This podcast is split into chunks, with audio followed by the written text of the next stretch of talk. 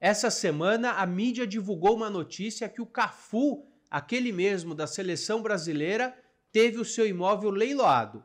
O que você precisa saber para não perder o seu imóvel e se proteger? Roda a vinheta.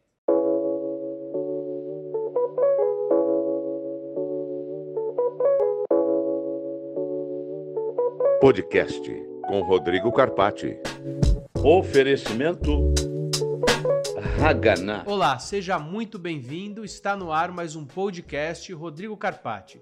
Se você quiser é, me ver, você pode acessar o canal da Conde TV no YouTube e acessar o meu programa esse e outros vídeos. Esse programa vai ao ar todas as segundas-feiras às 4 horas pela Conde TV. Se você quiser escutar no carro, no trabalho, no caminho da Assembleia, você pode acessar através de qualquer plataforma streaming. Para darmos início, vamos falar de uma frase, a frase da semana.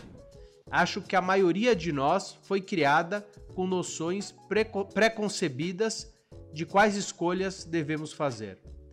Nós desperdiçamos tempo demais tomando decisões baseadas no que os outros consideram felicidade. O que fará de você uma boa cidadã, esposa ou filha, ninguém diz. Seja feliz mesmo que isso signifique ser um sapateiro ou morar com as cabras. Sandra Bullock, interessante essa frase, por isso que ela foi escolhida hoje para você. Espero que faça sentido. E hoje nós vamos repercutir uma notícia do Cafu, aquele que foi campeão mundial, queridíssimo Cafu. É uma notícia da UOL, UOL Notícias, dia 5 de outubro, Cafu perde sobrado em leilão judicial por dívida de 11 milhões. Então, vamos dar uma lida nessa notícia. O ex-jogador Cafu, campeão mundial de futebol de 94 e 2002, estamos próximos da Copa do Mundo, hein, pessoal? Pela seleção brasileira, perdeu um imóvel em um leilão realizado por determinação judicial em razão de uma dívida estimada em cerca de 11 milhões.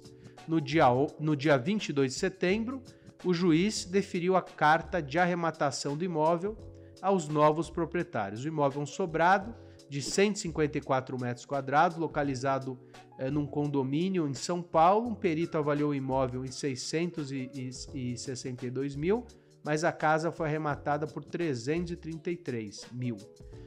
O leilão foi realizado em um processo aberto por uma empresa securitizadora em fevereiro de 2018 contra é, a empresa do, do capitão pentacampeão mundial.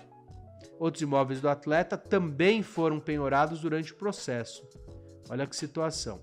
Não vou ler a, a notícia integral, ela está disponível no UOL Notícias, você vai acompanhar aqui embaixo o link, mas vou falar um pouquinho sobre leilão judicial, porque é, é esse o fim daquele que não paga o condomínio em dia e muitas vezes essa situação acaba é, incomodando o síndico e com razão, porque o síndico ele trabalha com uma previsão orçamentária. Por mais que ele tenha uma previsão de inadimplência, em algum momento um novo inadimplente pode onerar e para isso o síndico tem que voltar e refazer aquela previsão orçamentária, aumentar aquele valor, mas isso nem sempre é absoluto, porque às vezes o devedor ele não é um devedor contumaz, ele não deve um mês, depois ele paga o outro, isso acaba atrapalhando o fluxo. Por isso que é importante trabalhar não só com a média, mas acompanhar é, diariamente essa inadimplência.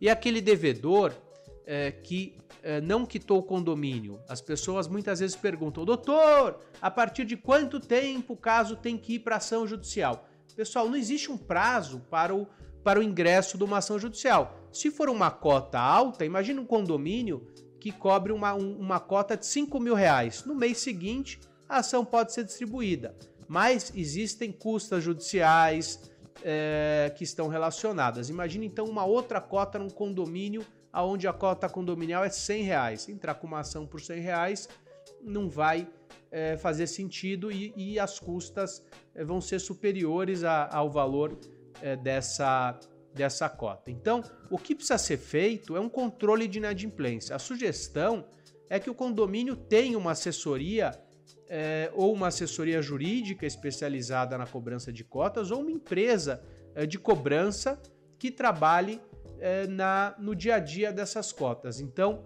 a administradora ela vai cobrar dentro do prazo bancário. Venceu o prazo bancário, o ideal é que essa cota vá é, para uma empresa de cobrança e que essa régua de cobrança seja definida pelo condomínio, pelo síndico, junto com o conselho. E como isso é feito? O condomínio, por exemplo, tem uma cota alta, então o ideal é que a cobrança extrajudicial ocorra num curto período de tempo e não num período muito longo.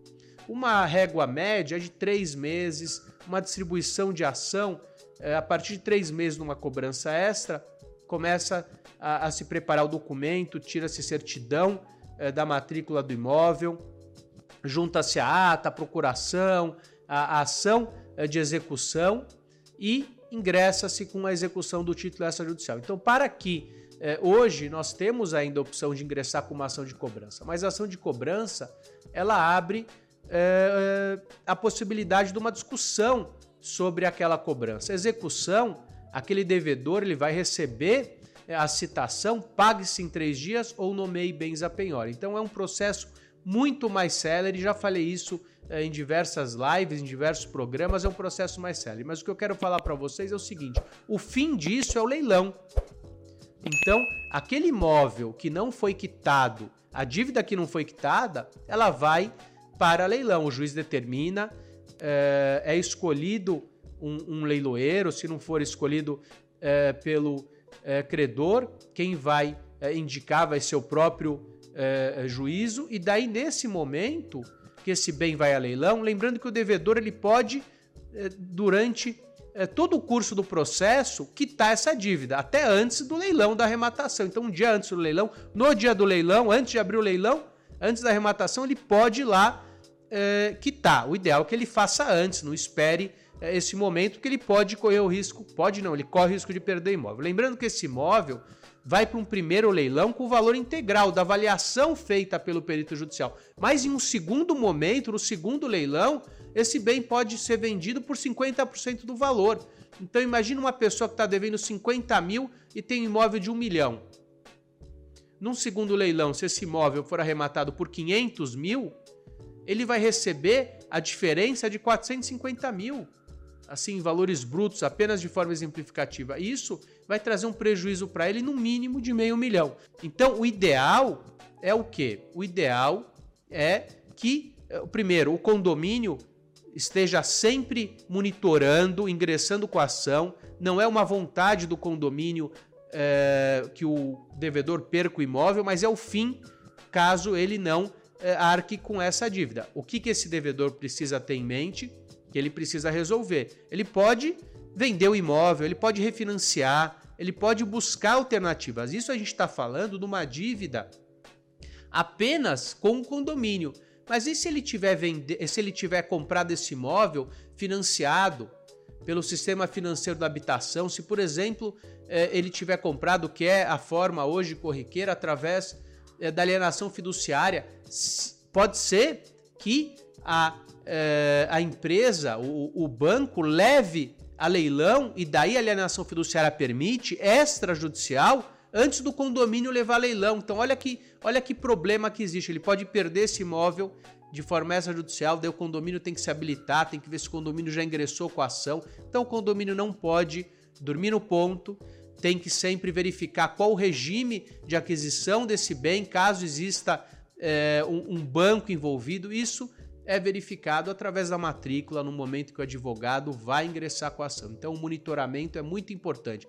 Se o condomínio não tomar as precauções, pode ser que ele não consiga sequer é, reaver esse dinheiro e esse imóvel passa a ser retomado. E temos mais uma questão: e aquele que está adquirindo o imóvel? Né? Aquele que é, a gente tem duas figuras centrais, que é o condomínio e o devedor, né? Que é o credor e o devedor, mas nós temos um terceiro, que vai surgir no âmbito condominial quando arrematar esse bem. Então, aquele que está arrematando um bem também precisa ter algumas precauções. Primeiro, ele precisa verificar, por exemplo, aquele bem que está sendo leiloado pelo condomínio, pode ser que ele tenha problema com a instituição financeira também. Então, é importante que ele tenha, faça uma diligência, contrate um advogado para verificar. Se ele, por exemplo, arrematar esse bem com dívida, é importante verificar no edital do leilão se ele vai assumir a dívida, ou se o valor que vai é, ingressar é um valor suficiente para é, acabar com a dívida. Pode ser que ele arremate o imóvel, naquele meu exemplo, de 500 mil reais,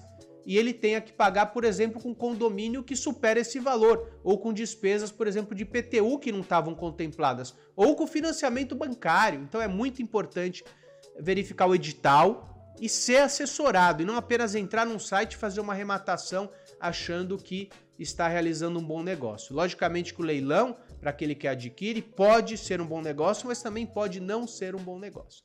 Bom, chegamos ao final de mais um programa. Se você quiser me assistir por vídeo através da Conde TV, YouTube. Você assiste esse e outros programas que vão ao ar todas as segundas-feiras às quatro da tarde. Se você quiser me escutar no carro, no trabalho, no caminho da Assembleia, através de qualquer plataforma streaming. Muito obrigado e até breve.